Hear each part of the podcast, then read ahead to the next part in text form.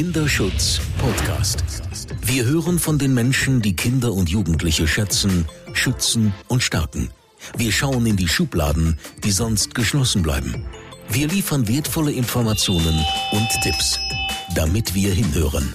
Der Kinderschutz Podcast. Ich grüße alle Hörerinnen und Hörer des Kinderschutz-Podcasts. Mein Name ist Katinka Beckmann und heute freue ich mich total, nicht nur zwei ganz wunderbaren und sehr spannenden Menschen gegenüber zu sitzen, sondern heute auch wirklich die Kinder selber zu hören, weil Sophie Klaes und Thora Elting haben uns nämlich O-Töne mitgebracht und bevor wir darüber jetzt gleich weiter sprechen, möchte ich euch natürlich gerne erst einmal vorstellen. Die Sophie Klaes, die hat elf Jahre in der Kita gearbeitet, in verschiedenen Kitas, unter anderem auch in der Leitungsfunktion. Du hast den Bachelor Bildungs- und Sozialmanagement studiert, hast dann, ich wusste übrigens gar nicht, dass es so einen Master gibt, ein Master in pädagogischer Praxisforschung gemacht und promovierst zurzeit an der Justus-Liebig-Uni in Gießen. Was du sonst noch alles machst, das lasse ich jetzt unter den Tisch fallen, weil wir haben ja hier auch noch begrenzt Zeit. Die Tora Ilting Du hast noch viel länger, ich sage jetzt gar nicht wie lange, weil äh, das ist ja fast gruselig, also unheimlich lange in einem Heim gearbeitet, also in einem stationären Setting, vor allem ganz viel mit Mädchen, soweit ich mich erinnere. Du hast auch langjährige Berufserfahrung in einem Jugendamt gesammelt. Du hast den Bachelor berufsbegleitend in sozialer Arbeit gemacht, die Sophie übrigens auch die ganze Zeit berufsbegleitend studiert. Ekelig, also wahnsinnig anstrengend und beeindruckend. Dann hast du den Master in Kinder- und Jugendhilfe im europäischen Kontext absolviert und promovierst zurzeit an der Uni in Siegen und machst noch gefühlt 3000 Projekte gleichzeitig, aber auch die lasse ich jetzt gemeinerweise unter den Tisch fallen. Heute ist das für mich eine ganz besondere Folge des Podcasts, weil wir ernten jetzt schon quasi die Früchte von diesem wunderbaren Projekt Kinderschutz Podcast. Vielleicht erinnern sich einige Hörerinnen und Hörer daran, dass ich vor einiger Zeit die Kollegin Regina Retz aus der Ali Salomon Hochschule interviewt habe und zwar zu dem Thema Forschung mit Familien, wie die eben die Zeit der Pandemie gerade im ersten Lockdown erlebt haben. Und in dem Gespräch, was sich daraus ergeben hatte, hatten wir eigentlich festgestellt, dass die mindestens genauso spannende Zielgruppe, nämlich die Kinder und Jugendlichen, bisher kaum selber gehört worden sind. Die sind zwar schon in vielen Studien repräsentativ mit Online-Fragebögen befragt worden. Wir wissen ja zum Beispiel durch die COPSI-Studie, dass jedes dritte Kind psychische Auffälligkeiten aufweist. 24 Prozent aller Kinder und Jugendlichen Angststörungen haben. Aber was uns eben bisher fehlt, sind O-Töne. Also Menschen, die wirklich mit Kindern und Jugendlichen gesprochen haben. Und deswegen haben wir dann gedacht, wunderbar, dann machen wir das doch. Und dankenswerterweise hat das eben auch Hänsel und Gretel unterstützt, weil man braucht natürlich hier auch durchaus extra Zeit und auch Geld, um so ein Forschungsprojekt durchzuführen. Genau, und so sitzen wir also hier heute und nutzen die Gelegenheit, Tora und Sophie genauer zu fragen, wie das für euch war. Wir haben das Projekt in der Tat im Februar, das Instrument entwickelt und ihr wart im März und im April in drei Bundesländern unterwegs, an sechs Schulen und habt dort Schülerinnen und Schüler von Klasse drei bis sechs befragt. Und da möchte ich jetzt mit euch gemeinsam draufschauen. Und bevor wir zu den Ergebnissen an sich kommen, Sophie, vielleicht magst du gerade einmal unserem Publikum erzählen, was war denn eigentlich jetzt in der Forschung das Besondere? Weil wir drei haben schon mehrfach miteinander geforscht, aber eben auch noch nie unter Covid-Bedingungen. Ja, wie du schon sagst, Katinka, die Covid-Bedingungen waren eigentlich das Besondere, weil die Kids durften nicht nebeneinander sitzen. Wir mussten also einen Raum haben, in dem die Kinder auf Abstand in einem Kreis sitzen konnten. Dann mussten wir natürlich alle Masken tragen. Und die Masken haben natürlich einfach auch dazu geführt, dass die Kinder wesentlich schlechter zu verstehen waren, ähm, dass sie sehr leise gesprochen haben. Und das war eben auch der Grund dafür, dass wir eben nicht direkt Ausschnitte aus den äh, Gruppendiskussionen jetzt hier im Podcast einspielen können, sondern dass wir uns nochmal mit den Kindern getroffen haben, denen unsere Ergebnisse präsentiert haben und das dann eben in der Zoom-Sitzung aufgezeichnet haben, damit wir jetzt auch Audioausschnitte haben, die eben auch gut zu hören sind. Wobei das ja eigentlich ehrlicherweise ne, nochmal im Endeffekt cooler ist, ne, um das mal so zu sagen, weil ne, wir haben ja jetzt wirklich und ihr vor allem aus der Not heraus eine Tugend gemacht, ne, weil das war so nuscheliges Material, dass wir es zwar verstehen konnten, es aber wirklich sonst äh, von niemandem wahrscheinlich hätte wirklich äh, ausgelesen werden können. Und ähm, dann hattet ihr ja die Idee, na gut, Kinder wurden eh quasi viel zu wenig beteiligt, also beteiligen wir die auch noch auf der Zielgeraden des Forschungsprozesses und das fand ich jetzt im Nachhinein wirklich eigentlich nochmal ganz hervorragend. Ich glaube, ich würde nie wieder anders forschen wollen. Okay, wir schauen mal auf eure eure Ergebnisse an sich und ihr hattet ja die Kinder und Jugendlichen entlang der Erfahrungsräume Familie, Schule und Freunde befragt, beziehungsweise eigentlich ja weniger befragt. Ihr habt ihnen vor allem zugehört. Für all diejenigen, die jetzt gar nicht so sehr in der Forschung äh, zu Hause sind, also ihr habt keine Interviews durchgeführt, sondern ihr habt wirklich mit mehreren Schülern, ja, also quasi nur Impulse gesetzt und die Schülerinnen und Schüler sind dann ja miteinander ins Gespräch gekommen. Das heißt, ihr habt nur Anregungen gegeben und eben vor allem die jungen Menschen selber sprechen lassen. Tora, die Aussagen zur Familie, was habt ihr uns da vor allem rausgesucht? Und wenn du jetzt nochmal so, so zurückblickst, was hat dich eigentlich am meisten berührt oder betroffen gemacht? Ja, also wir haben äh, jetzt für das Zoom-Meeting tatsächlich nochmal fokussiert Sachen rausgesucht, die wir den äh, Schülerinnen, die waren äh, fünf Mädchen, die sich beteiligt haben, von dritter bis zehnter Klasse nochmal vorgelesen haben und sie dazu nochmal haben sich positionieren lassen. Ähm, grundsätzlich war es bei Familie so, dass sie sich unheimlich viel Sorgen machen um ihre Großeltern, um die Eltern, ob die krank werden, ob sie äh, selber jemand sind, die Infektionen mit nach Hause bringen, aber auch darum, ähm, ob es anderen Kindern zu Hause gut geht in ihren Familien. Also das Spektrum, wo die sich Gedanken drum machen, die Schüler, und was sie alles an Ideen haben, wo es vielleicht nicht gut laufen kann, das ist schon sehr beeindruckend, aber auch tatsächlich äh, teilweise sehr traurig gewesen, dass äh, junge Menschen sich in so einem Ausmaß einfach Sorgen machen. Mhm. Ja, und das Zitat, das wir den Kindern vorgelesen haben, war eben, also zu Hause, da geben wir uns gegenseitig richtig auf den Keks. Wir schreien und motzen uns nur an, dann versuchen wir uns zu beruhigen. Aber wir sitzen, wir hocken alle zusammen auf einen Haufen, sage ich mal. Ich kann mein Haus nicht mehr sehen mein Zimmer nicht mehr und die Stimmung steigt nicht, sie sinkt. Meine Eltern streiten sich auch und dann streiten wir uns. Dann versuchen wir uns wieder zu vertragen. Das geht irgendwie nicht, weil die Stimmung einfach im Keller ist. Das war ein Zitat aus der dritten Klasse. Mhm, dann hören wir jetzt mal rein, was die Kinder mit dem Zitat jetzt noch gemacht haben.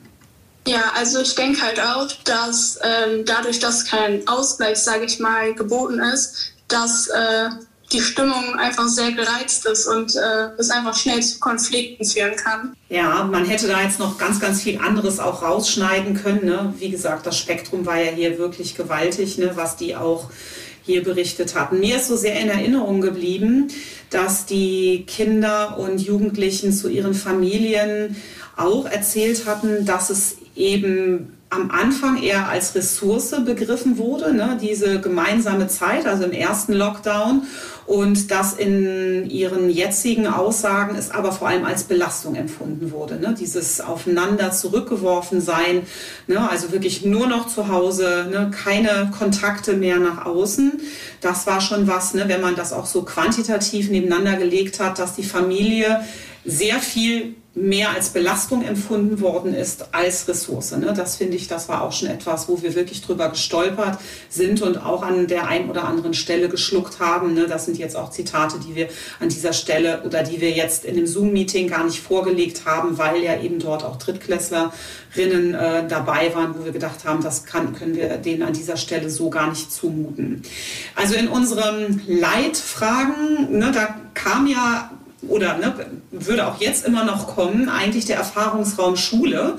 Und als wir ja in die Auswertung gegangen sind, da ist uns dreien ja aufgefallen, dass wir eine neue Kategorie, also eigentlich einen neuen Erfahrungsraum bilden müssen, weil das Homeschooling eigentlich ja was ganz eigenes ist. Vielleicht könnt ihr das auch noch mal beschreiben. Warum passt das eigentlich weder in Familie noch in die Schule?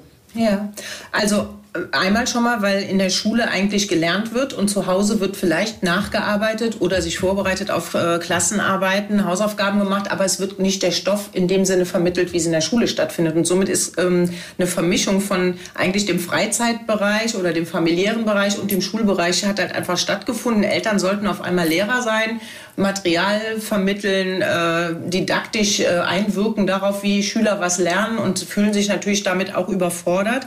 Ähm, und auch die Schüler fühlten sich mit dieser Organisation ihres Schullebens äh, zu Hause überfordert und hatten ja auch erstmal, das darf man auch nicht vergessen, im ersten Lockdown noch gar nicht die Kompetenzen dazu, genau wie auch die Lehrer. Also es fehlte ja allen noch die Erfahrung daran, wie setzen wir das jetzt auch um. Und anfangs passierte da ja auch gar nicht so arg viel. Ähm, und jetzt im Laufe der Zeit hat sich da vieles getan, aber es ist auch viel Durcheinander entstanden und äh, viel Unsicherheiten. Und das haben wir halt dann auch nochmal in den Zitaten angesprochen und äh, die Schüler haben das dann auch nochmal vertiefend kommentieren können. Ja, welches Zitat hattet ihr hier den Kindern vorgelegt? Ja, da haben wir äh, aus der dritten Klasse auch noch mal ein Zitat. Zu Hause kann ich mich auch sehr schlecht konzentrieren. In meinem Zimmer liegen Spielsachen und dann de ich denke, okay, ich habe irgendwie total Lust zu spielen und ich kriege dann eigentlich nicht so gut auf die Reihe, dann Hausaufgaben zu machen. Ja, kann man ja schon irgendwas nebenbei machen. Ich kriege trotzdem alles mit und das ist gerade nicht so wichtig. Und dann hat man halt schon ein paar wichtige Sachen verpasst, die dann nachher auch vielleicht mal in Arbeiten oder so dran kamen, wo man sich so dachte, ach Mist, hätte ich doch lieber aufgepasst. Und auch, dass man sich im Homeschooling einfach durch viele Dinge einfach ablenken lässt, weil es mich einfach so abgelenkt hat und ich habe die Aufgaben gemacht, aber es hat nichts gebracht, weil es ist nichts in meinem Kopf geblieben durch diese Ablenkung. Und meine Eltern konnten es mir halt auch nicht so beibringen wie ein Lehrer. Dass so Online-Unterricht überhaupt nicht äh, wirklich den Präsenzunterricht ersetzen kann, weil man versteht viel weniger und man muss sich viel mehr selbst beibringen. Hm.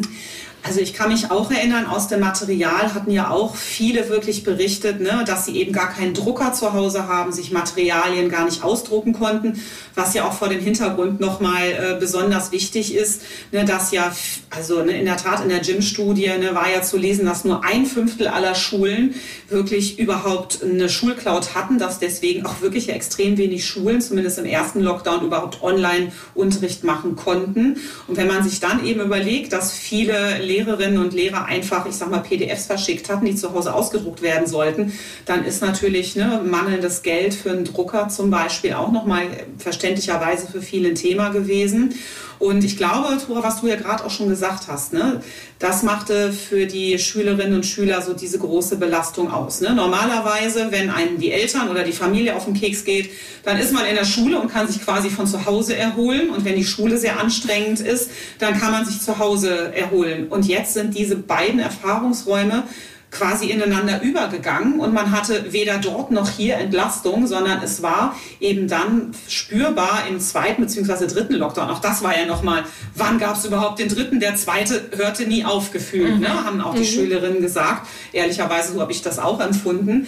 Und genau, also dadurch ist diese Homeschooling-Situation wirklich durchgehend ne, als Belastung empfunden worden. Und sich dann noch so selber aufzuraffen, dass man eben nicht am Handy daddelt, dass man eben nicht zwischen zwischendurch irgendwie spielt ne, oder sich mit seinem Haustier beschäftigt. Das war wirklich eine Wahnsinnsherausforderung. Und ich finde auch nach wie vor, dass die Kinder wirklich hier nicht wirklich angemessen gewürdigt worden sind für diese Leistung, ne, äh, was ja, ich sag mal, für jeden Arbeitnehmer auch, ne, also sich selber im Homeoffice zu strukturieren, war auch nicht einfach. Um wie viel schwieriger ist es eigentlich für Kinder und Jugendliche, ne, die entweder gerade richtig pubertieren oder wirklich einfach noch Kinder sind, im wahrsten Sinne des Wortes. Ja, dass Schule ja nicht nur Lernort ist, sondern auch Lebensort, das ist uns auch sehr, sehr deutlich geworden. Mit welchen Aussagen hattet ihr vorher eigentlich so gar nicht gerechnet?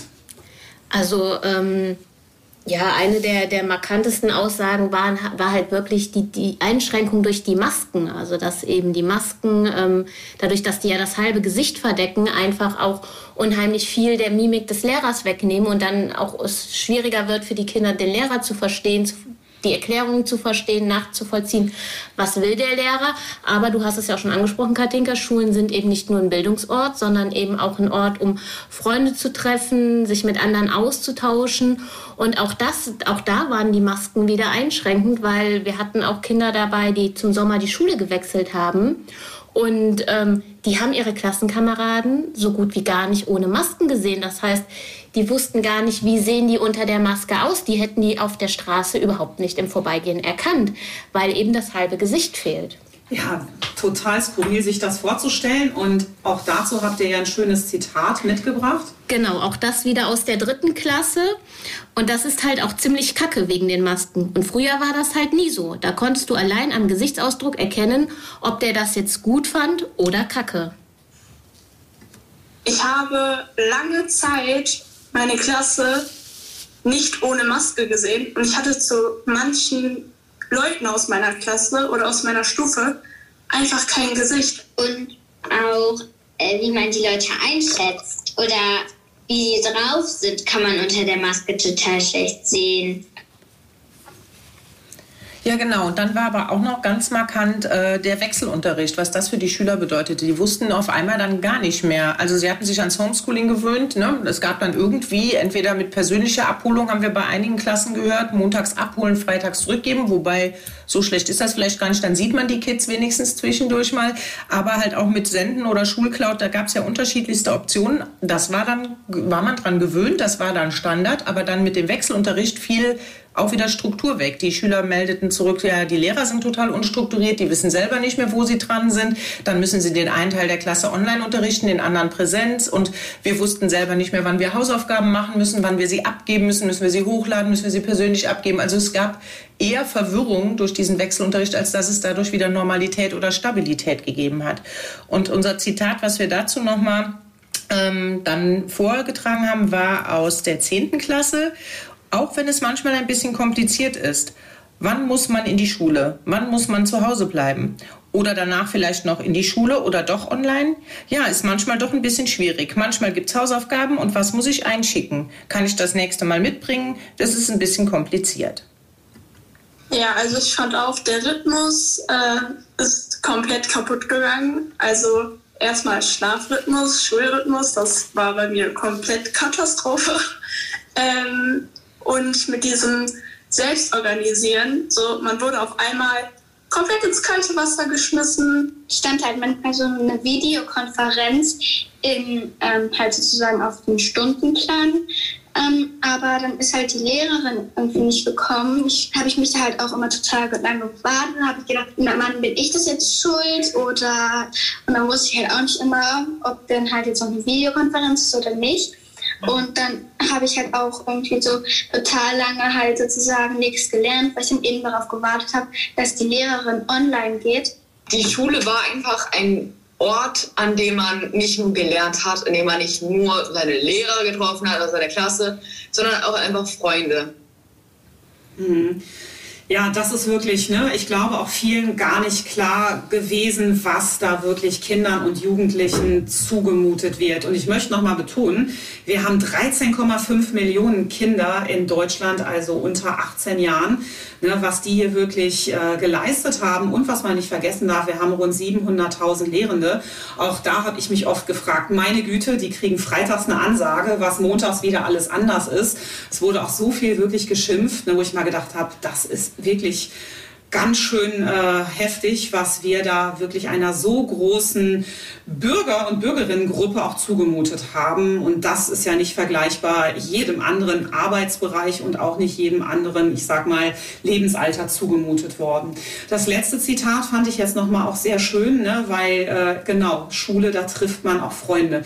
Freunde war unsere nächste große äh, Kategorie, also Erfahrungsraum Gleichaltrige weil auch hier, ich sag mal, irgendwann muss man sich ja auch von den Eltern ablösen. Und deswegen werden besonders im Jugendalter ja die Freunde und Freundinnen sehr viel wichtiger. Und hier passieren natürlich auch Annäherung, der erste Flirt, der erste Kuss, die Abschlussklassenfahrt, überhaupt Klassenfahrten und Entwicklungsaufgaben müssen ja bewältigt werden und das passiert normalerweise eben nicht nur mit einer Freundin, sondern wirklich in der Gruppe und das war den Kindern und Jugendlichen über Monate hinweg untersagt. Ne? Man durfte sich ja, wenn überhaupt, nur mit einer weiteren Person treffen und dann am besten draußen. Das heißt, der Entwicklungsbereich ist wirklich massiv eingeschränkt worden.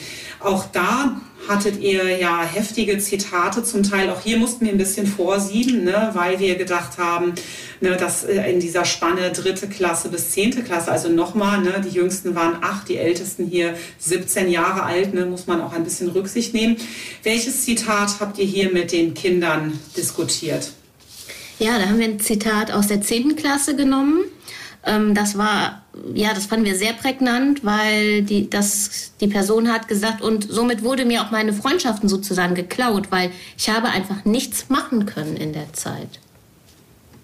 Manche Freundschaften sind so ein kleiner Rückzugsort einfach. Zuneigung, wenn man das so nennen kann, zu anderen Menschen. Also auch diesen, sorry, diesen Austausch mit anderen Menschen einfach. Ich glaube, das hat halt echt jedem gefehlt. Ja, das hat echt jedem gefehlt. Tora, wenn du jetzt noch mal so zurückblickst, also ich sag mal, jetzt sind wir hier im Podcast und haben ja vor allem auch erwachsene Zuhörende. Welcher O-Ton hat dich in Bezug auf Freundschaften wirklich getroffen? Also tatsächlich äh, gibt es etliche, die gesagt haben, ich äh, kann den Kontakt auch über die sozialen Medien nicht halten. Ich verliere wirklich Freunde. Das äh, fand ich schon auch tragisch. Aber tatsächlich war es halt auch so, dass ähm, wir beide irritiert oder wir zu dritt auch irritiert waren darüber, ähm, was so neue Hobbys sind. Also mit der besten Freundin spazieren gehen und das tagtäglich als einzige Freizeitbeschäftigung, weil Sport nicht mehr geht, weil Jugendclub nicht geht, öffentliche Jugendhilfeträger, ähm, ne, Jugendzentrum und so einfach geschlossen sind und keine Möglichkeit besteht, in, mit anderen in Kontakt zu kommen. Und dann ist Spazierengehen im Park das neue Hobby. Da waren wir schon betroffen von. Ja, ist ja auch eher, ne, ich meine, wenn man jetzt ein bisschen despektierlich ist, ne, das macht man als Rentnerin oder als Rentner spazieren gehen im Park und jetzt war das das neue Highlight der Kinder und Jugendlichen. Ich kann mich schon auch noch an, an Zitate erinnern, wie ähm, ne, ich hatte einen Platz in der Psychiatrie, mhm. habe den aber nicht angenommen weil meine Mutter, der geht's jetzt schlecht. Ne? Und Freundschaften, die wirklich zerbrochen mhm. sind. Und mich hat ich wirklich was sehr traurig gemacht, das weiß ich noch, dieses, und früher waren wir richtig gut befreundet und heute nur noch ein bisschen. Ja. Ich glaube, das zieht sich so durch, dass nicht unbedingt Freundschaften ganz zerbrochen worden sind, aber Freundschaften müssen gestaltet werden. Und ich glaube, auch das ist vielen Erwachsenen gar nicht klar gewesen. Also ich hatte auch persönlich in meinem Bekanntenkreis viele, die gesagt haben, wie, warum die Schulen haben doch auf? Denen gar nicht klar war, dass die Schulen wirklich bis auf die Abschlussklassen von November bis Mitte Mai dicht waren. Ja. Ne, es sei denn, man war eben in Klasse 10 oder man hat Abitur gemacht und ansonsten waren die Kinder einfach total auf sich zurückgeworfen und nochmal 13,5 Millionen. Dass man also hier Freundschaften nicht dauerhaft über WhatsApp pflegen kann, sollte eigentlich jedem klar sein. Tragisch fanden wir auch, dass manche Schüler dann äh, gesagt haben, mm, wir halten es zu Hause halt nicht aus und dann gehen wir einfach irgendwo hin und lernen aber dann falsche Leute kennen. Also dann machten sich entweder die einen Sorgen um ihre Freunde, die mit einer falschen Clique, sprich Drogenkonsum, Alkoholkonsum äh, in sehr jungen Jahren konfrontiert waren oder aber sie selber sagten, ich bin da abgerutscht in eine Clique, die mir nicht gut tut. Und das ist halt so das andere Pendant, da wo, wo die Kinder zu Hause sagen, ich muss hier weg, und gehen dann auch trotz Ausgangssperren einfach zu anderen Menschen und das war dann halt nicht immer der beste Umgang, den sie da kennengelernt haben. Ja, da sind wir jetzt also mittendrin in der Kategorie Belastungen und zwar die psychosozialen Auswirkungen der Covid-Pandemie. Welches Zitat habt ihr da vorgelegt? Also wir haben aus einer achten Klasse, ähm, also ich war eigentlich mal ein glücklicher Mensch, aber dann, ich weiß nicht, ich hatte nicht mehr so wirklich auf irgendwas Lust. Und dann hatten wir noch ein zweites Zitat, auch aus einer achten Klasse. Ich habe keine Lust mehr. Ja, keine Ahnung. Am Anfang hatte ich halt auch noch so Motivation, Sport zu machen oder sowas. Jetzt so gar nicht mehr. Ich habe durch Corona alle meine sportlichen Leistungen oder Muskeln oder sonst was verloren. Ja, ich weiß nicht. Ich habe halt einfach wirklich null Motivation mehr zu irgendwas. Also ich bin auch der Meinung, dass es komplett typabhängig ist. Ähm, aber gerade im Winter hatte ich auch überhaupt keine Lust und ich war auch total unmotiviert und ich hatte echt schlechte Laune. Einfach dieses Wetter, du kannst nichts machen. Man weiß einfach nichts mit seiner Zeit anzufangen. Man sitzt da rum und langweilt sich oder manchmal schläft man und man schläft sich einfach müde. Ja, Genau, man schläft sich einfach müde. Das ist auch eine Hammer-Aussage. Das ist wahrscheinlich auch vielen Erwachsenen so gegangen, ne, dass man, ich sag mal, irgendwie plötzlich auch in so eine Art Erstarrung gefallen ist. Ich kann mich auch noch an ein Zitat, Tora, wo du das auch gerade gesagt hast. Ne? Also die einen gehen rentnermäßig spazieren und die anderen machen eigentlich das, was ja aber auch sehr jugendtypisch ist. Ne? Also ich sag mal, probieren sich aus. Aber ich weiß, dass wir da, äh, Sophie, du wirst dich auch noch erinnern, über diesen O-Ton gestolpert sind. Und dann trinke ich Alkohol, aber nicht, weil es Spaß macht, sondern weil ich nicht mehr denken mhm. will. Das fand ich auch, das war so ein, so ein Hammersatz, ne, den mhm, wir jetzt ja. hier auch nicht mit den Drittklässlern besprechen wollten. Aber das hat uns auch wirklich, wirklich, ne, das, das sind manchmal so Sätze, ne, wo, wo man so richtig merkt, boah, Mann, was haben die da echt hinter sich gebracht. Ihr habt in den Gruppendiskussionen ja auch eine meiner Lieblingskategorien äh, immer hervorgebracht, nämlich, ich sag mal so, der Blick nach vorne, ne, also Zukunftsvisionen. Und ihr habt das dann so schön genannt, König oder Königin von Deutschland sein. Was ist euch denn da eigentlich begegnet und welches Zitat hattet ihr hier mitgebracht? Ja, am prägnantesten war eigentlich, dass die Kinder viel konsequenter sind, als wir gedacht haben. Also die Kinder hätten viel früher einen viel härteren Lockdown gemacht, als er in Deutschland jemals stattgefunden hat. Die hätten wirklich alles dicht gemacht. Ähm, bei den Schulen waren sie sich nicht ganz einig, weil sie das eben auch als wichtigen Bildungsraum gesehen haben und eben auch gesagt haben, wir brauchen die Schule für unsere Bildung. Aber tatsächlich sind die Kinder viel konsequenter und härter als wir.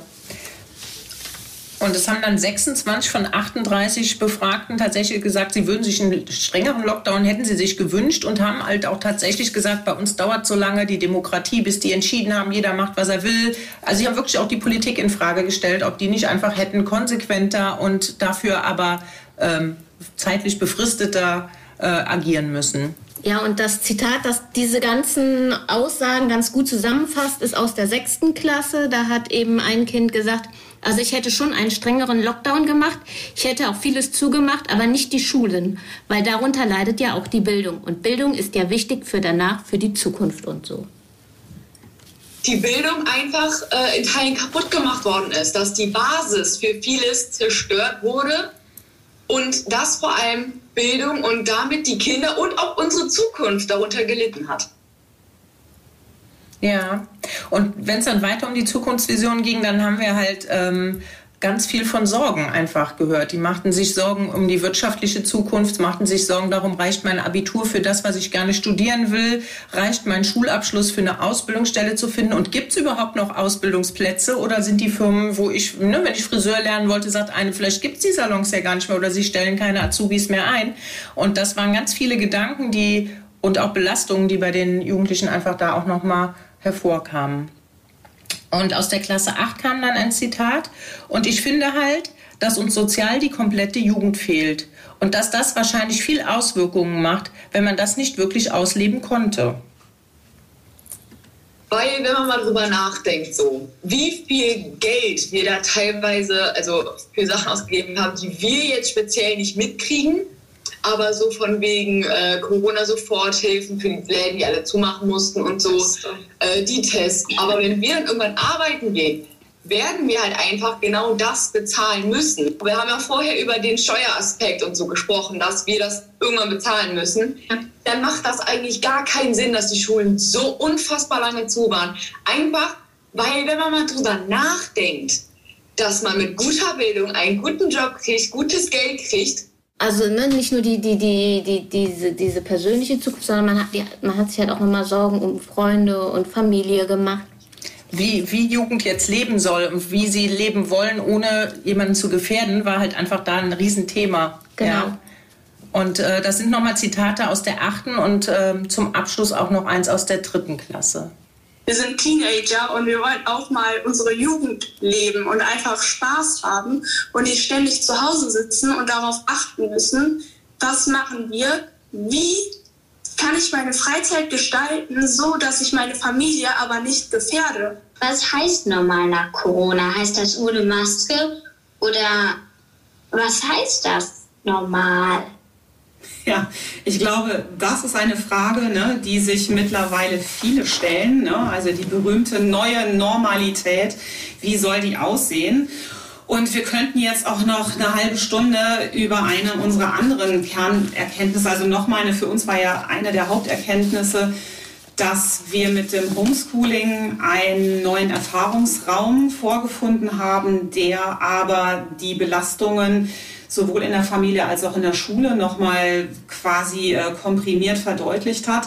Und eine andere Kernerkenntnis, wie gesagt, über die wir heute noch gar nicht gesprochen haben und wo wir überlegen, hier auch nochmal eine ganz eigene Folge zu machen, ist, ähm, welche Werte sind den Kindern eigentlich vermittelt worden? Ne? Also was macht das eigentlich für die in ihrer äh, sogenannten politischen Bürger- und Bürgerinnenrolle? Ne? Also was, was, was haben die gelernt in diesem Fakt, dass sie sich nicht wahrgenommen gefühlt haben? Als Kinder mit Rechten, ne, die sie ja durchaus haben. Ne, und ich sag mal, dieses auch Hauptsache Regeln befolgen, nichts in Frage stellen. Ne, was macht das eigentlich mit dieser Generation? Das ist etwas, da werden wir uns nochmal auch ganz anders und nochmal an anderer Stelle beschäftigen. Wir werden das natürlich auch noch publizieren, auf jeden Fall. Aber es war uns eben auch wichtig, dass wir diese O-Töne nach außen ein Stück weit tragen. Und nochmals herzlichen Dank an die Kinder und Jugendlichen Jugendlichen, die hier sich auch einfach nochmal Zeit für uns genommen haben. Wir kommen jetzt zu unserer Rubrik 99 Sekunden für den Kinderschutz. Ihr zwei, was muss sich ändern? Ja, es muss auf jeden Fall ähm, die Bedeutung der Schule nicht nur als Bildungsort, sondern eben auch als Ort, an dem ich Freunde finden Freunde finde, Freunde treffe, an denen ich mich mit anderen äh, austauschen kann, an dem ich auch so ein soziales Lernen einfach stattfindet die muss viel mehr gestärkt werden. Also es darf nicht mehr sein, dass sollte noch mal irgendwie ein Lockdown kommen, dass die Schulen wieder dicht gemacht werden. Und das Gleiche gilt natürlich auch für andere Räume von Jugendlichen, Jugendbegegnungsstätten. Also da, wir müssen einfach mehr den Blick auf die Kinder und die Jugendlichen haben. Die brauchen soziale Kontakte, die brauchen andere Menschen und die müssen Kinder und Jugendliche auch direkt treffen können und nicht virtuell über irgendwelche Medien. Mhm. Ja, und auch ähm, grundsätzlich die Kinderrechte zu leben, Kinder zu beteiligen und äh, mitentscheiden zu lassen. Äh, Partizipation ist immer ein Riesenthema, wird überall benannt, aber in der Praxis ist es irgendwie doch noch ein Fremdwort. Es passiert einfach nicht. Und die haben so gute Ideen gehabt. Und sie haben auch, also wenn wir uns nochmal so zurückerinnern, wie viele Sorgen, um welche Themen sich die jungen, jungen Menschen gemacht haben, dass sie sich überlegt haben, was ist mit Kindern, denen es zu Hause schlecht geht, wer hilft denen, wo kriegen die einen Anschluss, können sich beschweren, können sich Hilfe holen. Die sind dem ausgeliefert. Allein, dass sie da so weit denken, zeigt doch, welche Kompetenzen da auch sind und dass sie vielleicht dann auch Ideen hätten, wie man dem begegnen kann. Und ähm, wir haben so empathische junge Menschen dort kennengelernt, dass wir einfach glauben, dass es allerhöchste Zeit ist, dass äh, die Kinderrechte einfach umgesetzt werden, dass man sie einfach im Alltag lebt und dass Kinder einfach auch, auch angehört und gesehen werden und nicht nebenbei mitlaufen und äh, ja, die Verlierer dieser ganzen Pandemie sind, weil ihnen halt einfach alles genommen wird. Ja, halt mit den Kindern zu reden und nicht nur über die Kinder zu reden. Denn wie du schon gesagt hast, also die Kinder sind viel vorausschauender als viele Erwachsene und auch viel verständnisvoller. Also was die auch für ein Verständnis für ihre Lehrer hatten, weil auch die ja in einem Lernprozess waren, das äh, hat manch Erwachsener war dazu nicht in der Lage, dieses Verständnis aufzubringen. Mhm. Also meine Idee dazu wäre, dass wir, äh, weil ich sag mal, die Pandemie ist ja nicht vorbei, die Delta-Variante grassiert hier gerade äh, munter vor sich her. Und dann wäre doch vielleicht unser Plädoyer ins nächste sogenannte Corona-Krisenkabinett auf jeden Fall Kinder mit reinzusetzen, gerne auch noch in Verbindung mit Senioren, weil das sind ja die Gruppen, ne, über die man sich äh, entweder eben gar nicht Gedanken gemacht hat oder vielleicht auch Gedanken gemacht hat, die vielleicht auch an der Stelle eher die älteren Menschen als gar nicht passend erlebt haben. Auch das hätte mich sehr interessiert. Ne? Wir hätten eigentlich oh ja. jetzt direkt weitermachen können und würden vielleicht auch noch die, die ältere genau. Generation befragen. Aber in der Tat, also ich denke, der Beteiligungsgedanke ist natürlich ganz wichtig und das Signal ist in meinen Augen fatal, dass jetzt die Kinderrechte erneut nicht ins Grundgesetz aufgenommen worden sind, ist natürlich an dieser Stelle auch nochmal wirklich eher als Schlag ins Gesicht zu bewerten für eine Generation, der wir so viel zugemutet haben und die so wenig Applaus bekommen hat dafür. Ja, ihr zwei, ich danke euch äh, für diese Zeit. Wir haben in der Tat ja wirklich äh, viel zu tun, aber es hat wahnsinnig Spaß gemacht, mit euch nicht nur zu forschen, sondern auch mit euch zu sprechen und mit diesen großartigen Kindern in Kontakt zu kommen. Ich danke allen Zuhörenden ebenfalls für die Aufmerksamkeit und an dieser Stelle danke, dass Sie hingehört haben. Das war der Kinderschutz-Podcast der Deutschen Kinderschutzstiftung Hänsel und Gretel mit Katinka Beckmann. Damit wir alle besser hinhören und mehr verstehen. Wollen Sie mehr hinhören? Dann abonnieren Sie unseren Kinderschutz-Podcast überall da, wo es Podcasts gibt und unter kinderschutz-podcast.de.